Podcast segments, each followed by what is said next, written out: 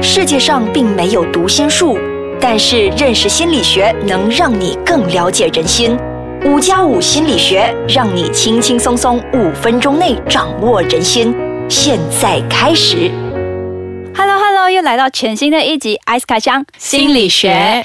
今天这一集呢，一样有我 MC。还有我 Lay King，今天在我们的录音室里面，除了我们两个之外呢，我们还来了多一位嘉宾。一一位非常特别的嘉宾，来自台湾的临床心理师裴林。大家好，我是临床心理师刘培林，很高兴能够来到这里。呃，我在台湾从事临床工作二十年了，然后嗯，对，那比较多，其实从小孩到老人。我们都接触过，都是我们需要照顾跟服务的对象。那今天很高兴有个机会来这里，来聊聊什么是忧郁症。对啦，今天我们佩林呢，他已经带出了我们今天的课题。我们今天想要了解一下什么是忧郁症啊？啊、你忧郁过吗？我觉得我很难过，经常难过，这就是忧郁症吗？其实忧郁跟忧郁症是不一样的哦。哦，哦，那分别是在哪里？因为忧郁是一种情绪，每个人都会有。你会有心情很低落的时候，比如说被老板骂，或者今天录的不好，是不是心情会比较不好？好，那就是有的时候也许失恋了就会有忧郁的表现，可是不一定代表你就得到忧郁症。那到底什么情况之下，我们才断定一个人他是有忧郁症的呢？啊、忧郁症其实是依照像呃精神疾病诊断手册里面写的有九项症状，那其实一开始就是跟心情有关系，就是他的心情长很持续的非常的低落，很沮丧，啊哈，然后再来就是他。本来有兴趣的东西变得没兴趣了，比如说你心情很难过，你觉得有一些忧郁，可是你可能会去呃散散步，或者你想要去游泳，你就还是会去做。做完之后，你就觉得嗯心情好多了，或者你去逛街去 shopping，你就觉得好多了。可是忧郁症的人，他可能本来喜欢做事，他都不想做了，他就变得很无力。那再来呢？接下来在生理上面，可能就会看到，就是他变得呃体重可能会增加，或是变减少，就是他会吃很多，或者是不吃？对，嗯或者是没食欲都吃不下哦。那再来就是睡眠的状况就会出现问题了，有些会一直是睡很多还是睡很少？哎都有哎、哦，，对，就是他可能有的是会嗜睡，就会一直睡，就是他没力，或者是突然间睡一下，然后突然间惊醒那种，哦，那还有一都有吗种是呃就会出现失眠，他他就睡不好。对，然后就整个人就觉得是很不舒服的，然后还有一个就是会很疲倦，就觉得很无力，做什么都没力气，什么都不想做，所以会变成说，嗯，如果是学生的话，会觉得他念不下书，然后注意力会没办法集中，所以他就会觉得。哦，要考试好吃力哦，要交作业好吃力。那如果是工作呢，他就觉得每天早上起床好痛苦哦，我要去上班，好累哦。对，那接下来最严重的一个症状就是，哦，他可能会有自杀的意念或想法，这是就是最忧郁症最危险的地方。不过，不是每个忧郁症他都会自杀。嗯哦，嗯，那意思是说，那种低落的心情，还有对活动失去兴趣呢，对日常生活有很重大的影响。对对对，哦，那如果刚刚想的那一些情况啊，如果他有超过两三项，就是轻度忧郁；可是如果到五项哦，就重度忧郁喽，这就要很小心，这一定要去看医生。那老师啊，还有什么样的症状吗？呃，还有一项，不过那个不是一般人可以看得出来，需要找专业的治疗师或者是医生才有办法。就是精神状态会比较迟滞，比如说你就会发现，嗯，他的反应变很慢，或者是讲话动作变很慢。那这个就是需要专业的人员会发现说，诶，其实从这个部分就可以知道说，他的大脑里面，因为忧郁症会跟大脑的一些化学物质有关系，就是他的血清素已经太低了。嗯，这样千万不要误以为这个人突然怎么变得懒惰。或者是迟钝了？。对对，就是可能他突然觉得很懒惰，嗯然后不想要做东西这样子。是，其实他是生病了，嗯哦，需要大家的关心跟帮忙，而且要带他去看医生。好，那我们休息一下，下一节回来呢，我们去了解一下，到底我们应该怎么样去寻求帮助呢？欢迎回来。嗯，老师，那我很想要知道的是，通常有忧郁症的人啊，他们都好像不想出门，对，呃，对自己的那个情况很绝望，所以都不太想出来寻求帮助。那我们应该怎样帮助他们呢？哦，所以你讲的是家人或朋友，对不对？对，非常好的问题哦，因为呃有一些迷思，比如说有些家人或朋友会一直跟他说你要加油。要努力，要想开。其实这些都请不要说，嗯嗯，因为其实这些会让忧郁症的人会觉得他会更忧郁，因为他会觉得我很对不起你，不你这么关。心我，对，然后这么鼓励我，可是在他听起来，他会觉得更吃力，因为就是做不到。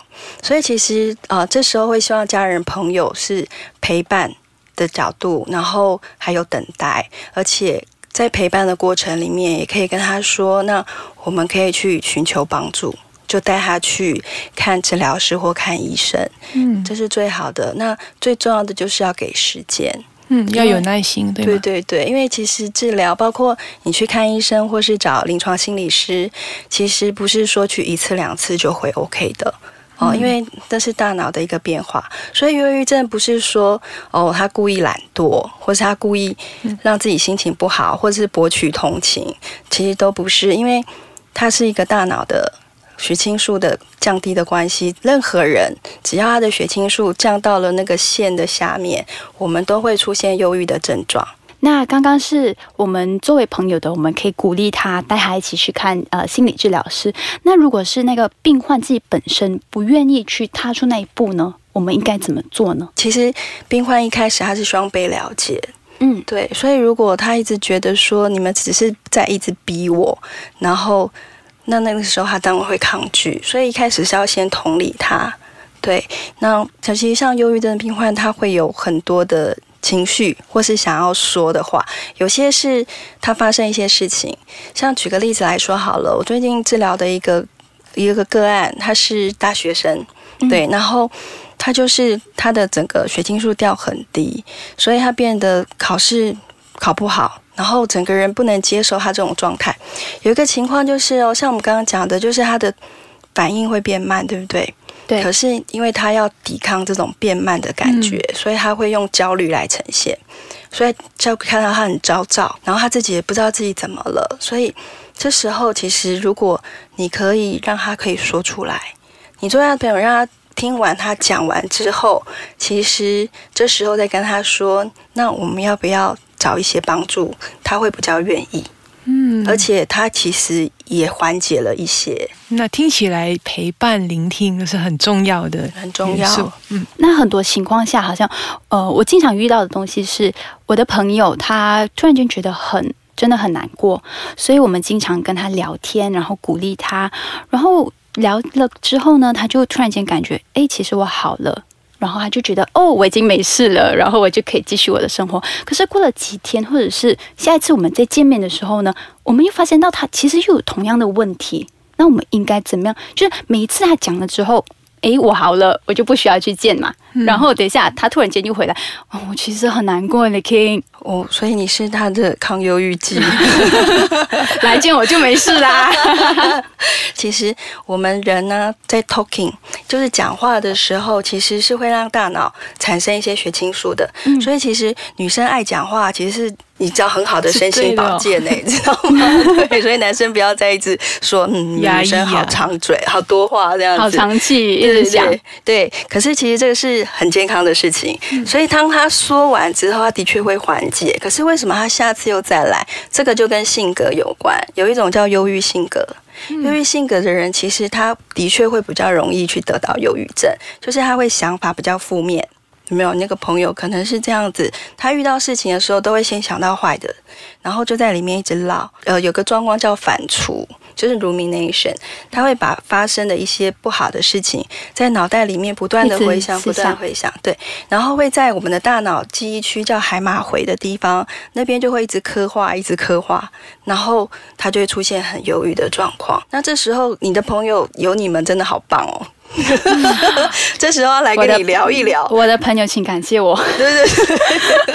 可是如果啊，他真的想要杜绝这种不断的循环，因为他有可能是一种轻欲的状况，嗯，对。那如果他要杜绝这种状况，其实会建议他找一个比较。他可以配合的临床心理师，其实可以从跟他在做一个物谈的过程里面，让他去探索自己。所以我们可以透过探索自己，了解自己的需求，为什么自己呃聊了之后好了，可是这件事情又会再回来，觉得很忧郁。所以其实透过我们自己了解自己的过程当中，其实也是对这种忧郁症有帮助的，对吗？哦，当然喽，因为其实会跟思考有关系。好，那今天我们已经大概了解了，呃，忧郁症到底什么是忧郁症，然后呃，不同情况下我们应该怎么样寻求帮助，或者我们在下一期的时候，我们一起来聊聊看，老师经常遇过不同的个案，然后我们应该怎么样去处理不一样的个案吧。嗯，好的我们，下期见。好，今天我们谢谢老师。好，谢谢大家。好，那我们下一集再见。如果你想留言给我们，或者是你有什么任何问题想要重听的话，你可以去到我们的网站 triple w dot i s k a c h a n g dot com dot my。再见，拜拜拜拜